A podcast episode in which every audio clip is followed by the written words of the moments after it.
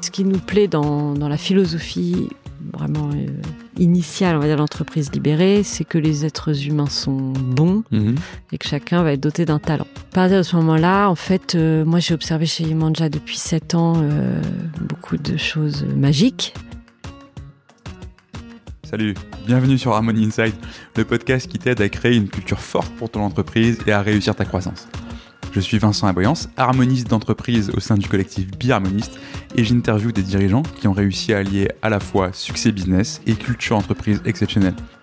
Pour retrouver leurs conseils et si tu aimes ce podcast, abonne-toi et laisse 5 étoiles et un commentaire si tu es sur Apple Podcast. C'est vraiment d'une aide énorme. Bonne écoute Salut Marie Bonjour Vincent. Bah, écoute, merci beaucoup. Euh, tu nous reçois dans un endroit spécial. On va en dire un mot juste après.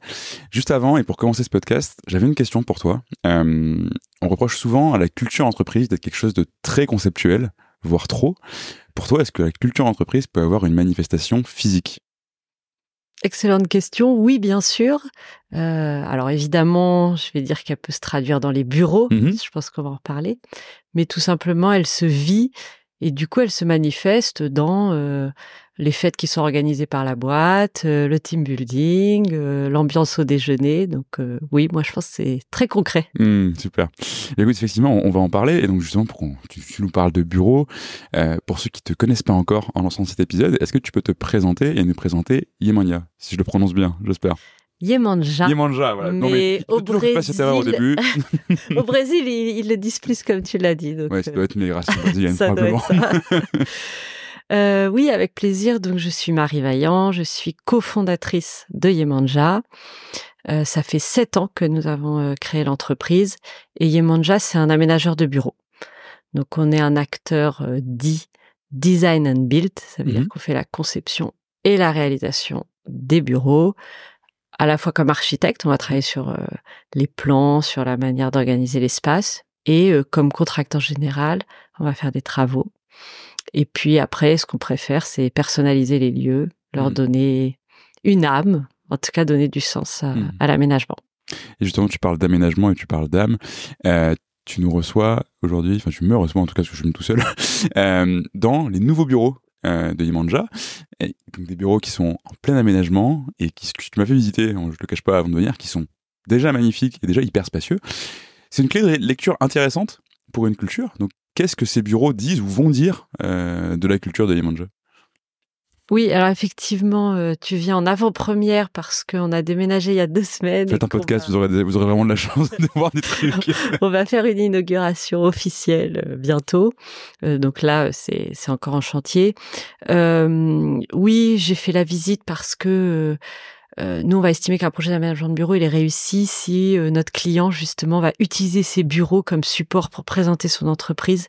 Et c'est ce qu'on a envie de faire ici. Donc, chaque visiteur a le droit à une visite complète des bureaux. En tout cas, c'est la volonté. Après, euh, c'est un peu grand, donc euh, Bien, non, ça on peut pas passer euh, toujours 20 minutes à tout visiter, mais mais en tout cas, c'est une manière de effectivement de présenter évidemment notre travail et de raconter aussi qui on est. Bien sûr. Euh, ce que ces bureaux disent de Yemanja, c'est qu'on est créatif. euh, on essaye de faire un lieu qui vibre, euh, qui nous ressemble, qui va avoir sa part d'originalité. qu'on aime bien travailler dans l'urgence, euh, euh, de manière euh, organique, on va dire, c'est-à-dire un bazar organisé. Mhm. Je veux pas faire peur à, à nos clients qui auraient des projets d'aménagement de bureau, mais c'est vrai que voilà, c'est c'est un bureau qu'on prend dans un état très délabré, dans un timing euh, record. Mais c'est bien. Et Imposer les on- contraintes euh, que, Bah, que- vos clients ont et comme ça vous leur montrez regardez ce qu'on a fait en très peu de temps et je vous dis pas le bazar que c'était quand on l'a récupéré. voilà et, on- et du coup ça ça nous amuse beaucoup Euh, et puis euh, j'espère que ça va montrer notre expertise sur les nouveaux modes de travail en essayant de, de créer un lieu qui montre euh, le futur du travail ou en tout cas un futur possible des espaces de travail. Alors qu'est-ce que tu appelles le futur du travail? Parce que c'est une, expression qui est Ouais. très très usitée, on va dire. Oui, d'ailleurs, euh, c'est un sujet parfois où- dont nous-mêmes on peut on peut se lasser, mais euh, le fait est que le monde du travail est en perpétuelle évolution, Mhm. pas plus aujourd'hui qu'il y a 50 ans ou Mhm. même Et puis il suit, 100 il suit les évolutions du monde tout court d'ailleurs. Exactement. Et puis, bah, nous, c'est notre passion. Donc, euh, euh, je dirais que on, peut pas dire euh, le futur du travail comme quelque chose de, certain qu'on voit, mais en tout cas d'essayer d'écouter euh, les envies des collaborateurs, ce qu'on voit chez nos clients, et de projeter aussi ce que nous on aime comme manière de travailler. On a une équipe qui est alors euh, d'âge très variés, euh, mais euh, de moyenne d'âge plutôt plutôt jeune, plutôt créatif, très intéressé par le sujet du travail et du coup on essaye d'être nous-mêmes un laboratoire pour se dire c'est quoi les des bureaux dans lesquels on sera bien pour travailler mmh. avec nos envies d'aujourd'hui et de demain. Et justement, enfin, tu te définis, tu définis Emanja comme un aménageur de bureaux. Euh, c'est un marché qui est vaste, aussi vaste qu'il y a de bureaux en France. Donc, euh, toutes les entreprises ont globalement des bureaux, donc elles ont toutes été aménagées. Pour te différencier sur ce marché-là, en tout cas pour le changer, c'est quoi la vision que tu portes avec Emanja et qui t'a quelque part poussé aussi à créer cette, euh, cette entreprise? En fait, on a créé Yemanja euh, quand on s'est aperçu que hum, les aménageurs de bureaux venaient soit de l'univers du BTP, donc mmh avec une vision très technique de l'aménagement de bureau, soit euh, de l'architecture et du design, donc une vision euh, voilà plus esthétique et mmh presque artistique du bureau. Nous, on venait, je ne suis pas architecte, mon associé non plus, et euh, on venait de l'univers des startups et on avait découvert, euh, en tout cas pour ma part par hasard, que euh, le bureau pouvait vraiment jouer un rôle justement dans la culture d'entreprise et mmh. qu'en fait un aménagement de bureau c'était un projet humain avant d'être un projet technique ou artistique. Mmh. Et ça c'est depuis le, le, début et ça nous a énormément différencié quand on a lancé l'entreprise. Aujourd'hui, je dirais que avec la pandémie, toutes les entreprises se sont posé la question du rôle du bureau et du coup tous les aménageurs de bureaux ont introduit de l'humain dans leur approche. C'est vrai que c'est quelque chose que nous on fait euh, dès le début. On n'a pas de mmh. ligne éditoriale. Nos architectes, ils sont formés pour écouter les goûts du client et mettre de côté éventuellement leurs propres envies euh, mmh esthétiques. Et euh, ce qui est important pour nous, c'est que l'équipe s'amuse dans les bureaux, s'y retrouve, que ça lui ressemble. C'est pas d'avoir fait la plus jolie courbe possible sur le bar ou la borne d'accueil. Hmm. Mais justement, c'est intéressant ce que tu dis parce que à la fois tu dis on essaie de créer les espaces de demain, du futur du travail. Avec quand on entend ça, on peut avoir l'impression qu'il y a une évolution euh, linéaire, on va dire, tu vois, du passé vers le futur. Et il y a aussi ce côté, vous faites des bureaux qui sont là pour refléter la culture de vos clients. Et c'est ce que tu viens de dire. Nos architectes sont pas là pour projeter leur conception et dire c'est moi le, grand artiste, tu me laisses faire ce que je veux, je t'inquiète, ce sera bien. On est là pour s'adapter à toi. Comment tu concilies ces, ces, ces tendances qui, qui existent et ce besoin d'une d'autre part de de personnaliser alors, euh, bon, c'est de l'écoute. Euh, bon, y a, dans ta question, il y a quand même, de mon point de vue, deux aspects. Il y a l'aspect euh, fonctionnel du bureau, autrement dit, euh, est-ce qu'on va faire des espaces ouverts, des bureaux fermés? Est-ce qu'on va introduire du flex? Est-ce qu'il y a une salle mhm. de sieste, une salle de créativité? Donc ça, c'est l'aspect fonctionnel. Et après, il y a l'aspect plus design, esthétique du bureau, on va dire décoration, que nous on va appeler personnalisation. Dans les deux cas, c'est de l'écoute. C'est-à-dire que nous, chez Yemanja, par exemple, il n'y a pas de bureau individuel fermé. Mais si notre client a besoin de bureau individuel fermé, on va pas lui dire ah bah non désolé euh, euh, chez nous les patrons n'ont pas le droit d'être euh, dans un bureau fermé.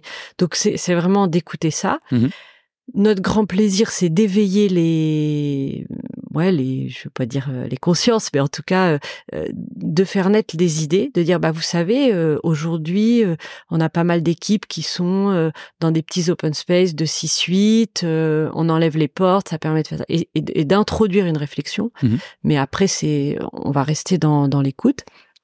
Et pour la partie euh, plus euh, design, ce qu'on fait, c'est que euh, on écrit un univers. Donc nous, le, le, fil rouge pour une personnalisation, c'est vraiment une histoire qu'on raconte. Donc mmh c'est un storytelling qui part très loin, qui est ultra conceptuel, ultra imagé et euh, qui du coup euh, s'exonère un peu des envies euh, éventuellement de couleurs imposées par le marketing ou la direction artistique. On, on, est vraiment sur ok, qu'est-ce qu'on veut dire dans vos bureaux? Quelle est l'histoire qu'on raconte? Mmh, super. Du coup, j'imagine qu'il y a une vraie dimension d'accompagnement aussi pour faire émerger cet univers-là, en tout cas. Oui, personne ne part du même endroit en termes de, maturité et de savoir raconter son histoire et sa culture, mais tu dois avoir ce, rôle-là aussi. Oui, alors on se positionne pas comme euh, un cabinet de conseil RH qui aiderait les entreprises à euh, rédiger leur culture et leurs valeurs. C'est ce qu'on fait nous. non, mais je, je, le dis. Et ça, on en a besoin. C'est quand, quand, ça a été fait, bah c'est sûr que c'est puissant et c'est très intéressant. Nous, on, ce qu'on fait, c'est qu'on prend un shoot de culture sur euh, sur l'équipe. Donc, on, on réunit un, un, on fait une réunion où on réunit, euh, euh, si possible, un panel représentatif euh, et on leur pose des questions, euh, mais qui, qui volontairement vont être assez décalées. La mmh. question la plus décalée, c'est si l'entreprise était un animal, qu'est-ce qu'il mmh. serait. Et en les faisant parler, nous on va on va capter euh, voilà qu'est-ce qui leur ferait plaisir, qu'est-ce qui leur fait envie, euh, et à partir de, ce moment-là, on va rédiger une histoire, mais qui encore une fois euh, va s'affranchir euh, des, des projets marketing, de des valeurs que les RH auront validées, etc. C'est quelque chose de plus imagé mmh. qui va qui va porter les bureaux. Je vois très bien. C'est intéressant parce que tu vois, justement, tu m'as fait visiter ces bureaux. Euh, on peut le dire, ils sont très grands. Oui. Euh, ils sont immenses même. Vous êtes une trentaine euh, chez Manja. Beaucoup d'entreprises que, par lesquelles j'ai pu passer, soit en tant que, enfin, soit c'était mes clients, soit j'y ai travaillé. On est plutôt dans une logique inverse. On suroptimise l'espace. On fait, tu parlais, on parlait, on parlait en fait du flex.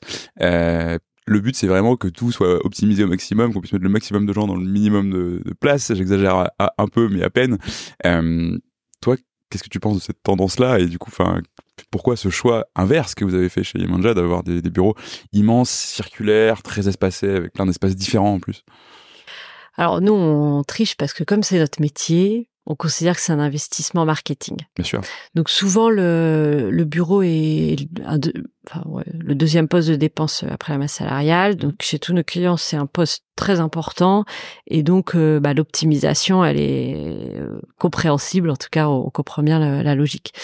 Nous, on, on fait le, le, pari que euh, si on, si on, si ce lieu fonctionne, si il intéresse des visiteurs, ça va nous, nous porter commercialement. Ça, c'est la première réponse. Euh, voilà. Ensuite, nous, euh, ce qui nous plaît dans, dans le développement de l'entreprise, c'est de nous amuser. Donc, on avait aussi envie d'aménager ce lieu comme selon nos, mmh notre intuition. Euh, parfois, nos clients, bah, ils n'ont pas envie de ce que nous, on, des mêmes choses que nous. Parfois aussi, les contraintes budgétaires vont nous empêcher de, de, de, de faire euh, un projet qui pourrait être chouette. Donc là, c'est un grand terrain de jeu pour nous, pour nous amuser.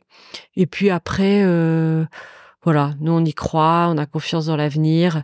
Euh, on avait besoin d'un lieu. Ça, ça, nous est arrivé. Euh, donc pendant trois ans, on a eu un bureau dans le Marais qui était super, mmh beaucoup plus petit qu'ici, mais dans lequel on, était bien. On a dû le quitter parce que c'est un lieu qui a été détruit par ailleurs.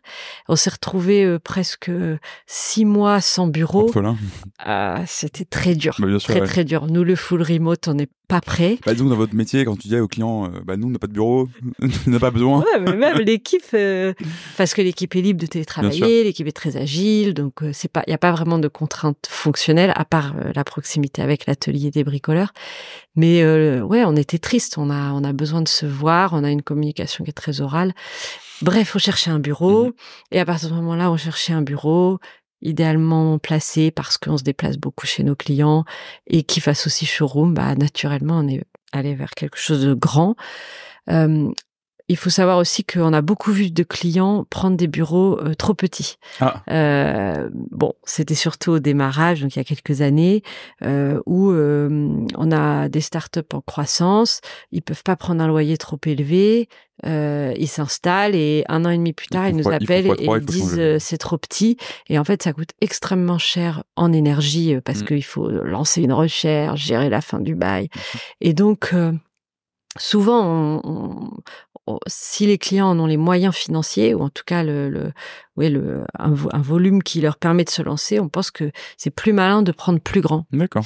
Et puis ça crée l'usage. Vous pouvez inviter, euh, voilà, euh, peut-être des des, des sous-locataires ou en tout cas des gens qui peuvent profiter du lieu. Ça, voilà. On pense que ouais, l'espace, c'est un mmh. peu le luxe quand même, si on peut. Et je rebondis sur ce que tu disais. Tu disais l'équipe est libre euh, chez nous. C'est un autre sujet que je voulais aborder avec toi. Chez Imanja, vous avez mis en place une structure d'entreprise libérée. Donc du coup, ma question, c'est qu'est-ce que ça veut dire chez vous? Parce que c'est un concept dont tout le monde a entendu parler. Mais en vrai, comme tous les modèles, tu te l'appliques à toi selon ta culture et ce que tu veux en faire. Donc voilà, chez vous, comment ça marche et qu'est-ce que ça donne une entreprise libérée? Alors euh, d'abord, on adore ça. Euh, ça, c'est ce que ça donne. Euh, bon, chez nous, c'est quelque chose de très ancré, euh, presque philosophique. Et moi-même, euh, si je dis quelque chose qui semble en contradiction avec la philosophie de l'entreprise libérée, l'équipe va tout de suite me, me le dire. donc c'est très ancré. Il y a des il y a des conséquences très pratico-pratiques de type congé limité, transparence des salaires, enfin des, des, des choses voilà assez classiques, je mmh dirais. La conséquence la plus intéressante, euh, c'est que euh, les chefs de projet et les bricoleurs sont autonomes et responsables dans leur travail je pense que pour euh, nos projets d'aménagement de bureau, ça fait une grande différence. Hmm. Quand on fait un projet d'aménagement de bureau, c'est un binôme de chefs de projet qui lead le, le, projet. Et donc, le client a directement en face de lui les personnes en charge de son projet. C'est-à-dire que si le client a envie euh, de changer quelque chose dans son projet, ils peuvent décider sans demander à un directeur artistique, un responsable travaux ou un contrôleur financier qui vérifierait mhm. euh, la qualité financière de leur projet. Et donc, ça donne des, des, des personnes très engagé et très autonome, donc mm. ça nous rend plus agiles et des pour réaliser. Pas facile à trouver aussi, j'imagine. Alors, il faut, avoir euh, une grande, euh, faut être un excellent généraliste et être capable de plonger dans les sujets. Oui, alors ça c'est assez indépendant, enfin, de l'entreprise libérée. Je pense que l'entreprise libérée, elle a cette qualité, donc ça c'est une conviction plus personnelle, mais de libérer, euh, je vais dire, l'intelligence mmh des, collaborateurs, parce que euh, si vous faites une bêtise, vous dites j'ai fait une bêtise, vos collègues vont vous dire ok, vas-y, on t'aide à résoudre le problème, vous trouvez des solutions ensemble, tout le monde grandit et petit à petit on devient, voilà, on tue un peu l'ego et on devient vraiment fort à ça. Euh, après, le profil de chef de projet chez Yemanja, de bricoleur aussi d'ailleurs, il est effectivement assez complexe parce que on cherche des créatifs. On est, on a très peur de la standardisation, donc en, grandissant hein, et en faisant des comptes de plus en plus institutionnels. Donc c'est très important pour nous de rester ultra créatifs, mais on a besoin aussi d'être de plus en plus fort en gestion de projet. Donc en gros, je cherche des gens qui savent dessiner et faire des tableaux Excel. Très bien. Donc ça, oui, c'est c'est pas facile, mais mais on y arrive. on met en place des outils. Et, et c'est ça qui est génial aussi dans ce dans ce cadre d'entreprise libérée, c'est que tu peux aussi apprendre des choses très vite et tu peux te développer sur des choses où juste c'est pas forcément que tu sais pas les faire, c'est que tu sais pas que tu sais les faire. C'est exactement ça. J'aime bien ce que tu dis. Tu sais pas que tu sais les faire et oui, il faut faut se lancer. Euh. Alors euh, oui, il y a des gens qui ont une aversion pour les chiffres et qui vont vraiment souffrir à devoir euh, voilà faire un suivi budgétaire. Mais à la limite, c'est pas grave. Si c'est clair ben son binôme va être plus fort sur la partie euh, financière et ils vont ils vont ils vont s'épauler comme ça.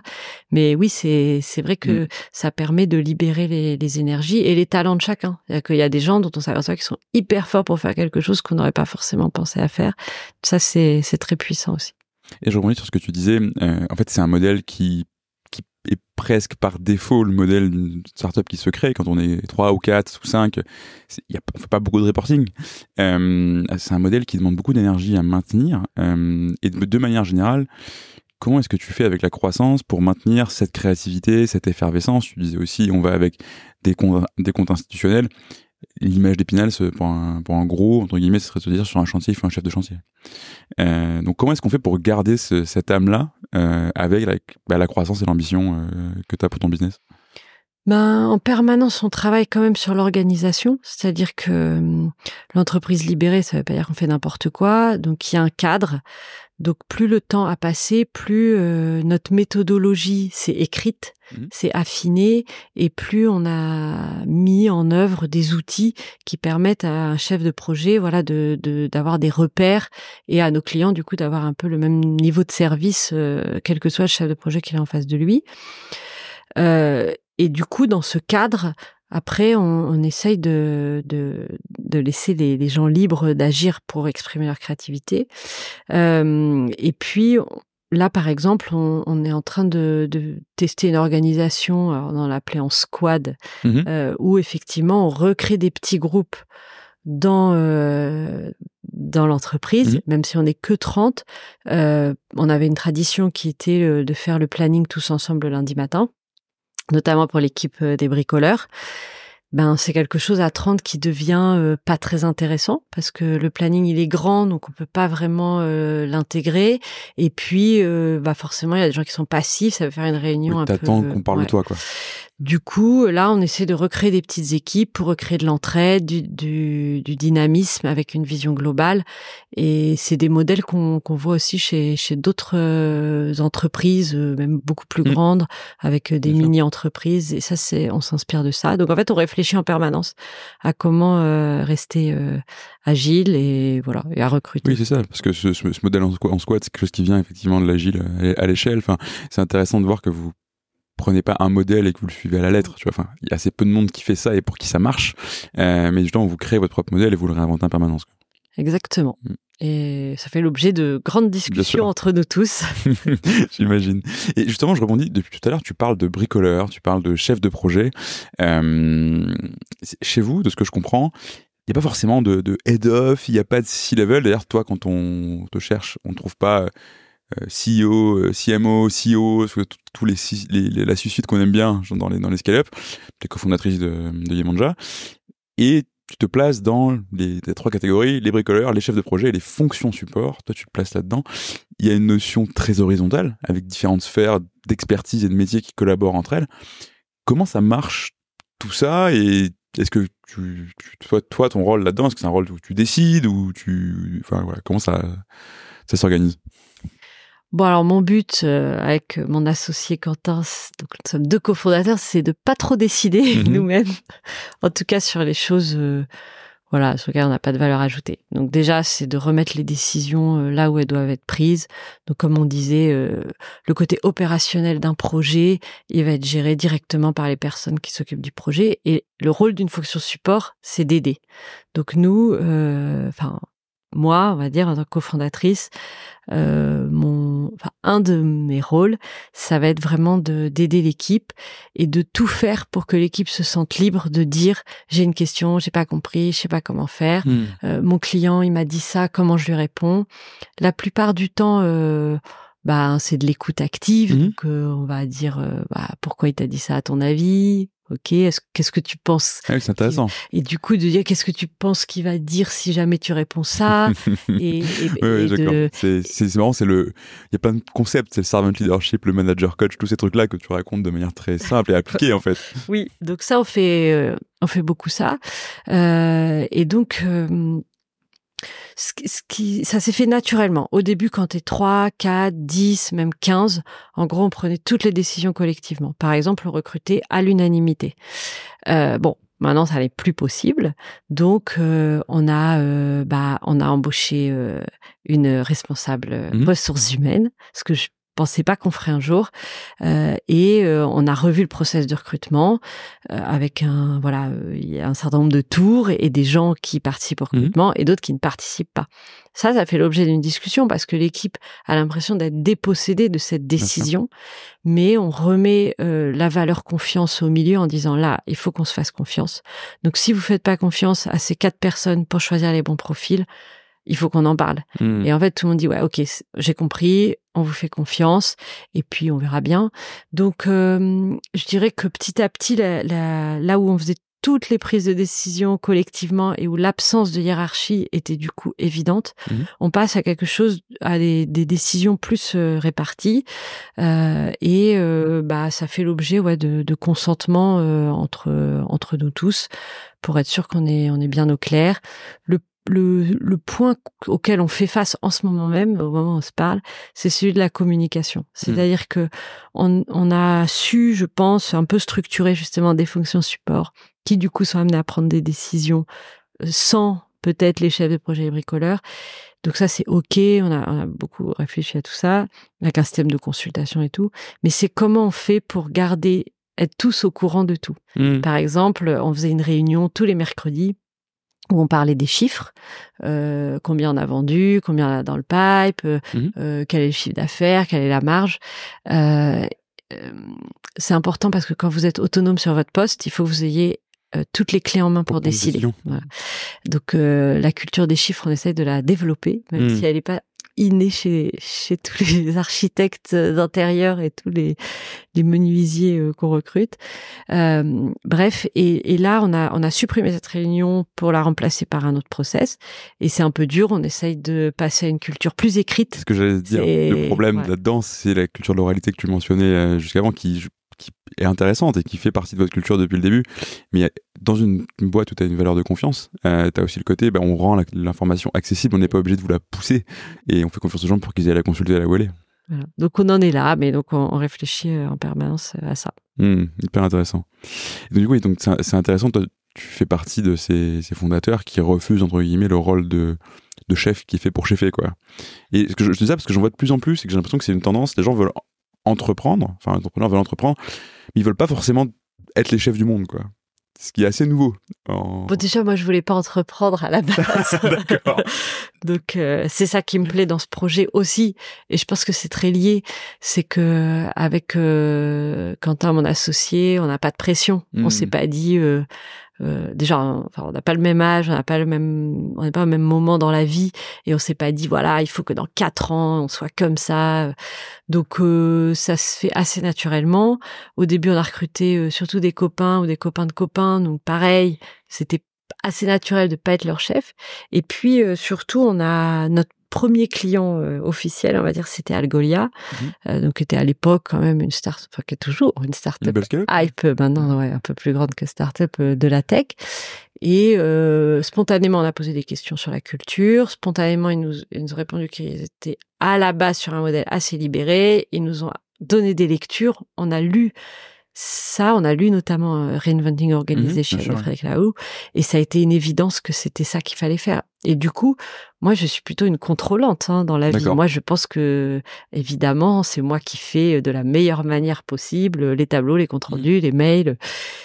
Et j'ai appris à, à considérer qu'il y a d'autres manières de faire, que euh, de toute façon, euh, euh, il faut laisser les autres libres d'avancer, sinon ils peuvent pas mmh. travailler. Donc ça a été quand même un petit travail. Ouais. Parce que pour qu'on réalise bien l'ampleur de la transition, enfin en tout cas montrer aux gens que c'est possible, toi tu as, as, un background de directrice financière. Oui. Voilà, donc tout est possible. tout est possible. Après, j'avais d'autres histoires avant, mais oui, pendant pendant plusieurs années, euh, j'étais euh, directrice administrative financière et ouais, j'aime bien les choses euh, hmm. carrées et bien organisées. Mais justement, c'est ça qui est intéressant. Enfin, tu vois, en fait, as la, la, la, notion de capacité, de qu'est-ce qu'on qu'est-ce qu'on est capable de faire. J'aime les chiffres, j'aime organiser, j'aime faire, j'aime apprendre, etc., etc. Toi, tu, tu fais travailler plein de gens très créatifs, qui à la fois très organisés, as des gens contrôlant d'autres qui le sont pas. Tu mets tout ça ensemble. Il y a plein de pratiques, on pourra revenir sur, sur certaines d'entre elles chez vous, mais en fait, tu disais, on, s'est beaucoup intéressé à la culture, on a beaucoup lu là-dessus. Derrière toutes vos pratiques d'entreprise libérée, etc., de vos modes de management, vos modes d'organisation, c'est quoi les grands concepts, les grandes valeurs qui disent on, se rassemble autour de ça euh, Alors, bah, il y a ce que moi je, pense et je, ressens, euh, ce, qui nous plaît dans, la philosophie vraiment euh, initiale, on va dire l'entreprise libérée, c'est que les êtres humains sont bons mmh et que chacun va être doté d'un talent. À partir de ce moment-là, en fait, moi j'ai observé chez Manja depuis sept ans beaucoup de choses magiques. Euh, c'est un peu euh, peut-être euh, naïf ou romantique, mais vraiment c'est très beau de voir des personnalités s'exprimer, des gens qui ne parlent pas, qui se mettent à donner leur avis, qui ont un avis hyper pointu, hyper pertinent. une histoire, un truc à partager pour, pour peut-être c'est toujours aussi bah, plus simple de parler oui, bah, là, là par exemple en parlant, je pense à donc on a donc les bricoleurs sont des gens qui ont des profils techniques, qui réalisent pour nous beaucoup de personnalisation et aussi du sur mesure et euh, qui tout, type de background et il y en a plusieurs qui viennent euh, du bâtiment.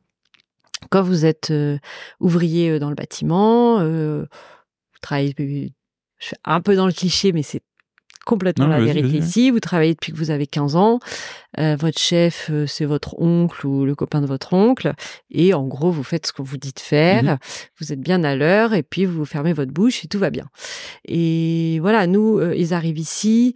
on leur donne une carte de la boîte et on leur dit de s'organiser comme ils veulent. Une carte, d'accord, c'est une carte bleue. Hein oui, oui, voilà. Oui, pas une carte de visite. et on leur dit d'acheter ce dont ils ont besoin et d'organiser leur travail. Et voilà. Et de, ça doit faire bizarre la première fois qu'on donne une carte bleue de la boîte. Donc voilà, c'est un, un, un, grand changement. Et au bout d'un certain temps, donc ça prend un peu de temps, euh, c'est des personnes qui euh, vont euh, exprimer des, des avis sur l'organisation de l'entreprise, sur euh, la qualité de ce qu'on livre aux clients. Et ouais, c'est assez magique parce que, par exemple, on a un exercice qui s'appelle le feu de camp, donc mmh euh, qu'on fait, euh, qu'on n'a pas fait depuis longtemps, mais qu'on fait tous les trois quatre mois, qui consiste vraiment à parler de nos émotions, très particulier. Bon bah au début euh, des profils comme ça. On peut parler d'émotions. Hein. oui. au début, les, les, la, plus longue phrase que qu'un profil qui vient d'arriver, qui vient du bâtiment peut exprimer, c'est bon bah moi ça va. Mmh. Voilà, on a dit trois mots. Euh, voilà, et maintenant ils arrivent à dire bah moi je trouve que quand vous visitez le chantier, euh, vous nous faites que des remarques négatives, du coup on a l'impression que vous, vous valorisez pas notre travail. Bon, c'est hyper euh, mmh. Hyper intéressant. oui, mais je comprends ce que tu veux dire. Voilà. et puis après on voit aussi des gens très différents travailler ensemble, tout type de profil arriver à, à créer un binôme, à prendre du plaisir à travailler ensemble. Donc ça c'est c'est le côté assez magique. Et sinon, dans ta dans ta euh, question, il y avait le sujet des valeurs plus mmh généralement. Donc chez, chez Yemanja, il y a quand même des valeurs de générosité.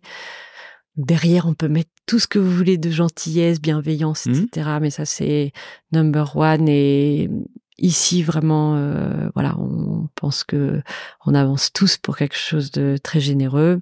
La liberté bien sûr on en a parlé.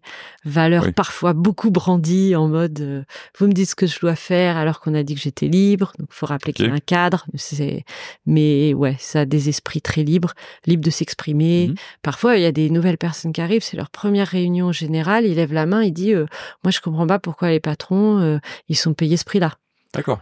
Donc euh, la liberté d'expression. Tu recrutes aussi des gens qui ont ces capacités-là, quoi. bah parfois je me dis ça, je me dis c'est cool, on a on a recruté encore des gens qui n'ont pas leur langue dans leur poche.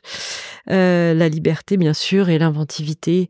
Euh, c'est toujours d'aller chercher, euh, même dans la manière de faire un suivi de projet, euh, de d'être assez tout le temps à rechercher des solutions pour améliorer ce mmh. qu'on est en train de faire et de faire peut-être plus original, mais pas l'originalité pour l'originalité. Il mmh faut que ça ait du sens. Bien sûr.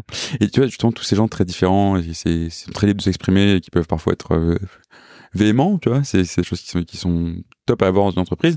C'est des choses aussi qui marchent, à mon sens, ça va pas être d'accord, quand t'as quelque chose qui va fédérer tous ces gens-là, un, but commun, une mission, une raison d'être, t'appelles ça comme tu veux. Mais chez Imanja, c'est quoi? C'est quoi le, cet idéal vers lequel on, on tend tous? Alors, euh, il y a la mission vis-à-vis de nos clients, mais je, je, pense que ce serait un peu mentir que de dire que c'est ça qui nous qui nous rassemble. Mmh Donc auprès de nos clients, voilà, c'est de créer des aménagements de bureaux qui vont euh, rendre des équipes euh, voilà ça c'est les moyens. Voilà. C'est aussi qui permet de vivre exactement. Et ce qui nous ce qui nous rassemble bah, je pense que c'est vraiment le plaisir de travailler ensemble, l'amusement. Euh, ce qu'on aime, nous, c'est faire des fêtes, euh, faire euh, un petit verre le vendredi soir. Il y a quand même des amitiés qui se créent. C'est pas un but, mais voilà, il y a, il y a pas mal de, de, de feeling et de, mmh de plaisir à, à partager.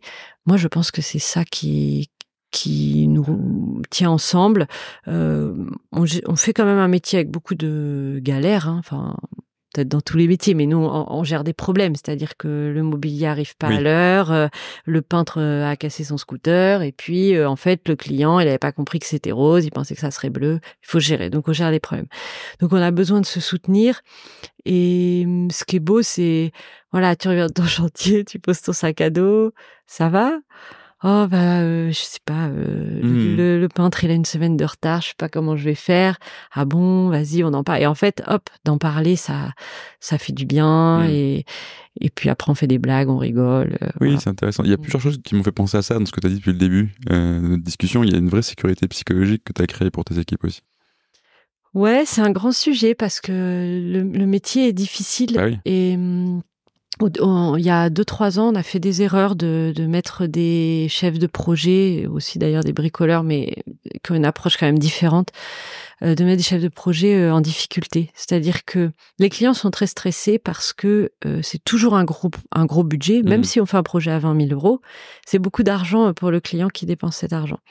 Et puis la contrainte de temps, elle est immuable. C'est-à-dire que quand tu as programmé un déménagement, tu peux pas le décaler d'une semaine. Enfin, vraiment. Et puis si tu te trompes, euh, enfin, si, moi je me trompe sur un livrable pour un client, je peux le refaire assez facilement. Euh, là, c'est aussi de, refaire le bureau, ça va coûter deux fois le prix, quoi. Donc il y a, y, a, y a, donc le client est angoissé, c'est normal, euh, et nous on doit être fort. Et en plus, on annonce des mauvaises nouvelles. Alors, on annonce aussi des bonnes nouvelles. voilà. donc il faut être effectivement très à l'aise euh, psychologiquement.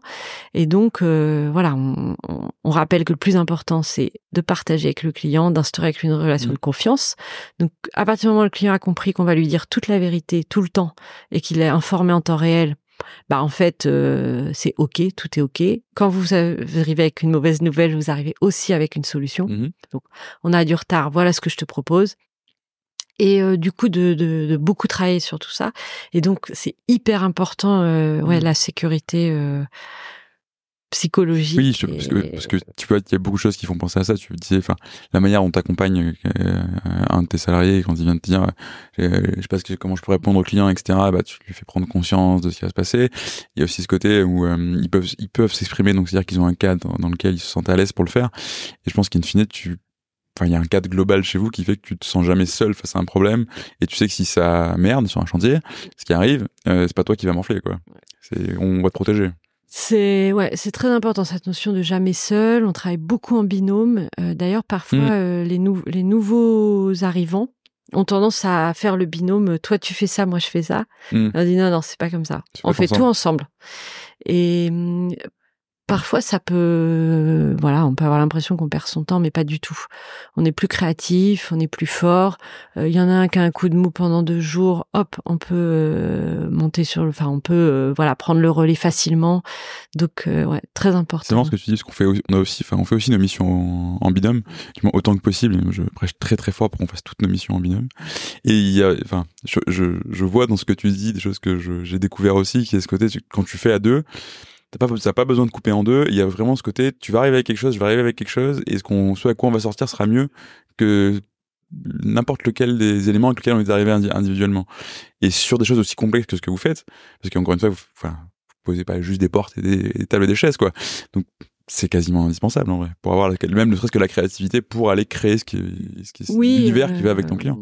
Oui, après euh, voilà, il y, y, en a qui disent bon, euh, je vais faire le plan d'électricité tout seul parce que ça c'est pas le truc qui nous passionne. Mmh. Ça va prendre deux heures et il faut que ce soit nickel. Bon, bah d'être à deux derrière l'écran à la souris, ça peut. Je comprends que ça puisse paraître euh, un peu long et parfois euh, c'est une bonne idée aussi de séparer. Mais l'avantage de le faire à deux, c'est qu'on se pose des questions. Euh, mmh. Tiens, combien on va mettre de lampes dans cette salle de réunion? Bah, je me souviens que le mmh. client il voulait récupérer ses lampes. Donc c'est quand même on peut pas tout noter dans un outil. On, donc euh, même sur des choses très techniques mmh. qu'on a de faire seul, je suis d'accord avec toi qu'à deux, euh, c'est presque nécessaire. Ouais. Et tu vois, en, en, discutant, ce qui me vient aussi, c'est que la condition pour que ça, ça se passe bien. On parlait de sécurité. Il y a aussi la notion de, hum, il faut pas de politique. Mmh. Tu vois, c'est comment tu fais pour travailler avec quelqu'un, enfin pour ce productif travailler avec quelqu'un, il faut pas tu sois en train de te regarder, de dire est-ce que je suis meilleur que lui, est-ce qu'il va bien me percevoir, comment ça va te remonter à mon chef. Est-ce que c'est quelque chose que tu arrives à, à, gérer ou à éliminer la politique en entreprise chez vous euh, Oui, oui, euh, à fond. Parce que tu le dis, c'était une évidence, c'est très précieux pour beaucoup de gens ce que tu vas dire là, je pense. bon, d'abord nous on travaille beaucoup sur euh, l'ego en général. Mmh tout le monde a un ego. Et j'aime pas trop dire euh, il faut tuer l'ego parce que ça veut dire qu'on est mort. Donc, euh... Et d'ailleurs on est content de faire les choses bien aussi. bah oui, voilà. Euh, néanmoins, en tout cas pour les architectes, mais c'est vrai aussi d'ailleurs pour les, les, bricoleurs, c'est vrai qu'il y a une forme de mm, d'esprit artistique qui crée quelque chose dont il doit être fier. Et s'ils sont deux à faire ça, ben on peut se dire zut euh, comment on va faire? C'est-à-dire euh, mmh. moi j'ai imaginé pour ce client euh, un univers je sais pas on est dans l'espace et c'est très silencieux et l'autre il a imaginé une fête foraine va falloir se mettre d'accord et en fait ça c'est un des premiers exercices du travail en binôme effectivement c'est d'être on est bien d'accord que ta parole vaut autant que la mienne et qu'on doit chercher une solution ensemble. Donc je ne cherche pas à te convaincre, je t'explique moi pourquoi j'ai vu les choses comme ça, tu m'expliques toi et puis on avance. Donc ça, déjà on, on, travaille beaucoup là-dessus. Et après sur la politique, ben là en, grandissant, on a parlé euh, de faire de la manière dont on essaie de faire évoluer l'organisation Yemanja. Et mm, ben oui, on a eu des, des moments où, euh, par exemple, là, on réfléchit à un nouveau système justement pour la fixation des salaires. Euh, il a été présenté à des personnes, puis à d'autres. Hmm. Et j'ai entendu pourquoi vous nous l'avez présenté en deuxième? Et là, en fait, parfois ça m'arrive, je me suis mis en colère. J'ai dit mais je comprends pas ta question. sujet? Ouais. Ouais. T'as peur qu'on les préfère, t'as peur qu'on leur présente autre chose, t'as peur que leur parole est plus importante? Hmm. Et en fait, ça se déconstruit très très vite, Hmm. très très Ouais, vite. Si on se fait confiance, euh, ça ça disparaît tout de suite. Mm. Euh, et voilà. Et, et de même, euh, les gens se disent ah oui ok, euh, c'était de la curiosité mal placée en fait, tout va bien. Oui, c'est intéressant parce que tu parles de confiance dans tes valeurs et pas d'égalité.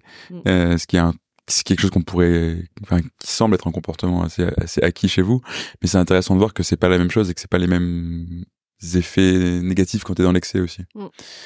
Donc ouais, c'est, euh, La confiance, c'est très important. On l'utilise euh, en interne, avec nos clients. euh, et en fait, même, on sait faire que comme ça. Mm. Par exemple, si un salarié perd confiance dans Yemanja, on va dire, et, et la volonté de Yemanja de faire bien les choses, ça va être difficile. On va aller euh, vers des discussions, on va dire, euh, là, on a T'as perdu la confiance, il faut qu'on Mm. qu'on voit pourquoi et qu'on y travaille. Et pareil, un client. Un client qui commence à, à être inquiet, à dire Ah, j'ai l'impression que ils ont pas la main. Mm. C'est, c'est la priorité numéro un, ça va être de rétablir Ouais, la sûr. confiance. Et justement, tu disais, on, on travaille sur un nouveau système de fixation des salaires. De ce que je comprends chez vous, ils sont transparents. Euh, donc il y a ça d'un côté et de l'autre. Dans cette, cet univers-là, euh, où il y a assez peu de rôles marqués, euh, en tout cas hiérarchiquement, etc., etc. Comment est-ce que, enfin, est-ce que tu récompenses la performance individuelle Euh, Parce que c'est un tropisme que tu vas avoir dans toutes les entreprises, de dire, ok, euh, mais à mon avis, il faut bien payer les gens. Est-ce que je peux payer tout le monde pareil ou comment ça se passe? Alors, euh, vaste sujet Bah oui, euh, qui nous occupe depuis fort longtemps. Euh, donc non, euh, plutôt non pour la performance individuelle. Euh, même, on a un seul euh, commercial, enfin un seul profil commercial, et il n'est pas rémunéré la à, à la performance. Comme ça, on est sûr qu'on avance tous dans le même dans la même barque.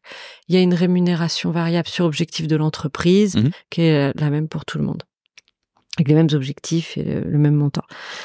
Euh, en revanche, euh, on peut pas payer tout le monde le même prix. Mhm.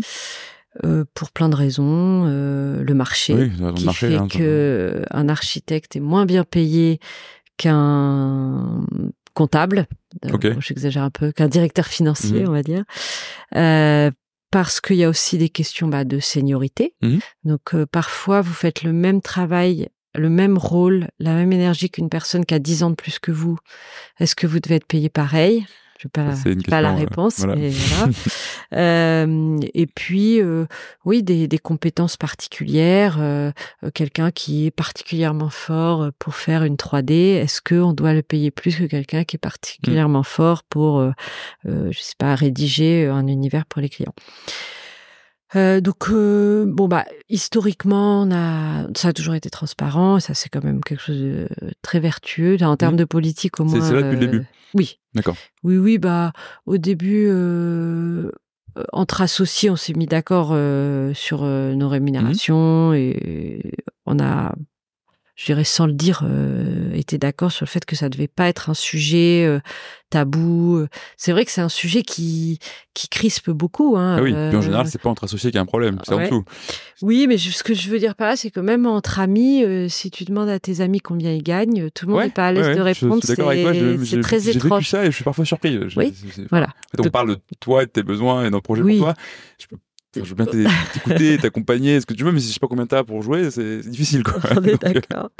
Et puis bon, donc ça, on, assez vite, on a, on a été conscient qu'il fallait essayer d'alléger ce sujet. Après, comme on a recruté des copains, qu'on n'était pas nombreux, c'était assez naturel d'en parler librement. Et puis assez facile parce que euh, au début, on était tous pas beaucoup payés, donc forcé. Et l'entreprise a super bien marché, donc c'était facile de s'augmenter beaucoup. Donc c'était un sujet globalement très positif. Et puis, euh, bah, depuis quelques années, on a recruté quand même euh, des profils euh, plus variés, y compris des architectes d'intérieur avec un certain niveau d'ancienneté, y compris des bricoleurs qui ont plus de 40 ans. Mmh. et du coup, on a, on a beaucoup travaillé le sujet. Euh, ce qu'on a fait, c'est que on a mis le sujet dans les mains de l'équipe. Donc il y a un comité RH qui s'appelait au départ un comité rémunération qui, qui s'est réuni pour euh, proposer des rémunérations. Ça, c'est une grande vertu, c'est que l'équipe a bien compris que c'est un sujet très compliqué. Mmh. Mmh. Et que c'est pas du tout euh, le méchant patron qui ne veut pas donner C'est souvent un, des, des, bénéfices euh, collatéraux de, de, donner un sujet à ton équipe, c'est qu'ils se rendent compte que c'est pas si facile que ça. Donc ça, tout le monde en a conscience et ça, du coup, c'est agréable. Euh, et puis voilà, après il y a eu des épisodes euh, plus ou moins euh, douloureux, plus ou moins réussis. Euh, ce qu'on essaye de faire, donc là on, on, teste cette année un nouveau modèle. on, on est en plein plein réflexion et même consentement sur le sujet. Euh, qui est qu'on va essayer de travailler sur des augmentations libres, mais dans un cadre sur la base de son auto-évaluation et de l'évaluation par les pairs. Oui, c'est vraiment le côté qu'on euh, voit dans les ouais. Organizations, je fixe mon propre salaire, mais en même temps, t'es, si t'as envie de te payer trois, fois plus que tes, tes, collègues, ils auront quelque chose à leur dire, quoi. Oui. Alors là, on a quand même beaucoup encadré parce que on s'aperçoit aussi qu'il y a des sujets théoriques de l'entreprise libérée qui sont pas si faciles dans la vraie vie. Bien sûr. Le plus compliqué, c'est euh, si quelqu'un ne fonctionne pas dans l'entreprise, mmh personne chez nous va avoir envie de dire écoutez, il y a un problème avec un tel. Et du coup, ça, euh, c'est assez théorique que euh, les les pères vont naturellement dire dis donc euh, je trouve que tu arrives tout le temps en retard et que ça nous pénalise. Je suis d'accord avec toi. Et surtout en fait ça, dépend de, la culture par ailleurs mais dans une culture comme la vôtre c'est pas évident. Euh, d'où l'intérêt aussi d'avoir ce, ce cadre et ces règles du jeu qui soient claires pour tout le monde. Parce que du coup c'est plus euh, je sais pas Jérémy qui va dire t'es en retard c'est en fait bah, on a ce cadre-là, t'es dedans, t'es pas dedans. Et c'est ça que c'est la culture pour moi. Mais c'est pour ça d'ailleurs qu'on recrute aussi, euh, enfin a recruté une personne au RH, c'est pour nous aider à structurer ça parce que l'équipe d'elle-même est en, est en difficulté euh, sur ce sujet. Et pour revenir au salaire, donc euh, euh, l'idée, oui, c'est quelque chose de assez euh, bien décrit, euh, mais qu'on n'avait pas vraiment fait jusqu'à présent et qui est difficile d'ailleurs de faire l'évaluation par les pairs et son, mmh. son auto-évaluation, c'est-à-dire qu'on a fait des grilles, on, on, travaille sur sur tout mmh. ça. Voilà, le plus le plus compliqué, c'est bah, pour les personnes les plus payées parce qu'elles doivent assumer cette situation mmh. euh, et qu'on a plusieurs personnes dans l'équipe qui euh, vont être euh, porteuses euh, voilà d'un certain je veux dire idéologie c'est un peu fort mais enfin en tout cas d'idées mmh. que je peux comprendre qui en gros vont être les débats qu'on a en société hein, salaire, pourquoi il y a des gens qui seraient payés plus de 100 000 euros dans la vie. Les multiples de 1 à 3 les multiples de 1 à 10 c'est difficile de résoudre tout ça parce que moi je considère que Yemanja n'a a aujourd'hui besoin d'être dans le marché. Euh, en tout cas, peut-être qu'on pourrait dire qu'on manque de, courage ou d'ambition, mais je me vois pas dire euh, chez nous euh, le, le, DAF ne sera jamais payé plus de 60 000 euros. Enfin, voilà, bah. Ou alors un vraiment très, une perle qui sera très très très très résonante avec ce que vous faites chez vous, quoi. Mais en tout cas, bon, voilà, on parle de tout ça et hmm. c'est très intéressant. Mais c'est effectivement c'est intéressant parce que je, ce que je trouve génial dans ce que tu me dis depuis le début de cette interview et on arrive à la fin, c'est euh, il y a beaucoup d'apprentissage que vous faites et que vous faites encore et on apprend en marchant et on, on avance. Non, la, la, la, question traditionnelle que je pose pour terminer, c'est euh, c'est quoi le conseil que tu donnes? Là, je vais plus te demander, c'est quoi l'apprentissage que tu voudrais partager euh, et communiquer à d'autres dirigeants qui se posent eux-mêmes des questions sur comment euh, définir, utiliser, faire levier avec leur culture entreprise. Je pense que les entreprises ont des personnalités. Euh, et que cette personnalité, elle est très liée, qu'on le veuille ou non. Et ça me fait un peu peur de dire ça, mais à la personnalité du fondateur, du dirigeant, des fondateurs, des dirigeants. Du coup, euh, je pense qu'il faut hum, se enfin, assumer ça. Hmm. Et et ouais, c'est moi, j'ai, j'ai pas envie euh, de me mettre en avant et je fais pas des grands discours chez Yemanja pour dire oh ben moi, je pense que dans la vie, il faut être généreux. Euh, bon, c'est voilà, le but est pas de devenir un gourou. Néanmoins, il faut savoir que la manière dont le fondateur, le dirigeant va se comporter va influencer très puissamment euh, la manière dont les collaborateurs vont, vont se comporter en interne et chez les clients. Et hum, ouais, je pense que nous, euh, moi, si je vois euh, euh, quelqu'un qui fait la tête, on va dire, ou oui, j'y vais, je dire qu'est-ce qui va pas, c'est ma manière d'être. Je dis pas qu'il faut faire ça, mais je pense que oui, d'assumer euh, la manière euh, qu'on a euh, d'être, on peut pas vraiment se transformer, je crois.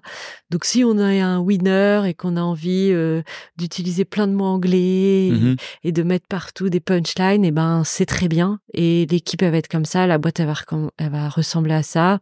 Si on est très zen, qu'on aime, je sais pas, le yoga et La boîte ressemblera à ça. on peut aussi euh, aller là-dedans. Je pense que c'est c'est intéressant. Mm. Assumer qui on est donc. Allez, on va dire ça. C'est très philosophique. non, mais c'est aussi le principe. Euh, merci beaucoup, Marie. Euh, c'est un plaisir d'avoir cette discussion avec toi. Et puis à très bientôt. Merci à toi. À bientôt. Merci d'avoir écouté cet épisode jusqu'au bout. Si vous êtes là, c'est sans doute que ça vous a plu. Si vous voulez nous aider, n'hésitez pas à partager cet épisode euh, à votre boss, à votre ami qui veut monter une startup depuis toujours, ou à toute personne qui pourrait être intéressée par la culture entreprise. Vous pouvez aussi vous abonner sur Apple Podcasts, Spotify ou toute bonne application de podcast. Et vous pouvez également nous laisser un avis 5 étoiles de préférence sur Apple Podcasts. À très bientôt pour un nouvel épisode et merci à tous.